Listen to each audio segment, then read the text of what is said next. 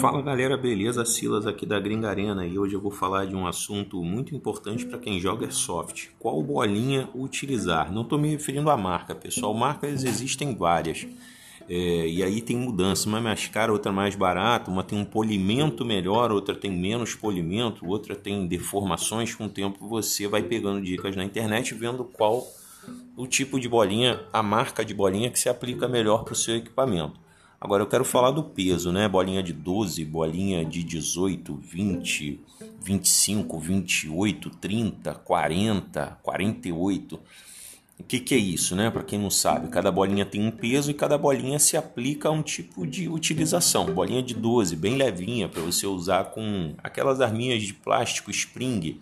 Bolinha de 20 é a mais comum, né? Utilizada nos estandes, utilizado pela galera com as armas mais simples e ou que joga em campos menores. Bolinha de 25 é a mais utilizada, né?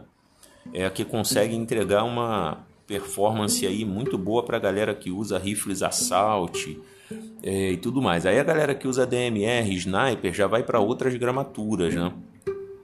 Então, tem campos também que limitam é, o peso da bolinha em função de joule, em função da distância, o tamanho do campo. Então tem campo que só pode usar bolinha até 25, outros até 20, outros até 30. Aqui na Gringa Arena, por enquanto, a gente permite até 28, mas a gente tem a intenção de chegar em 25, que a gente considera que seja a bolinha é, de 20 ou 25, as bolinhas ideais para jogar aqui no CQB da Gringa Arena.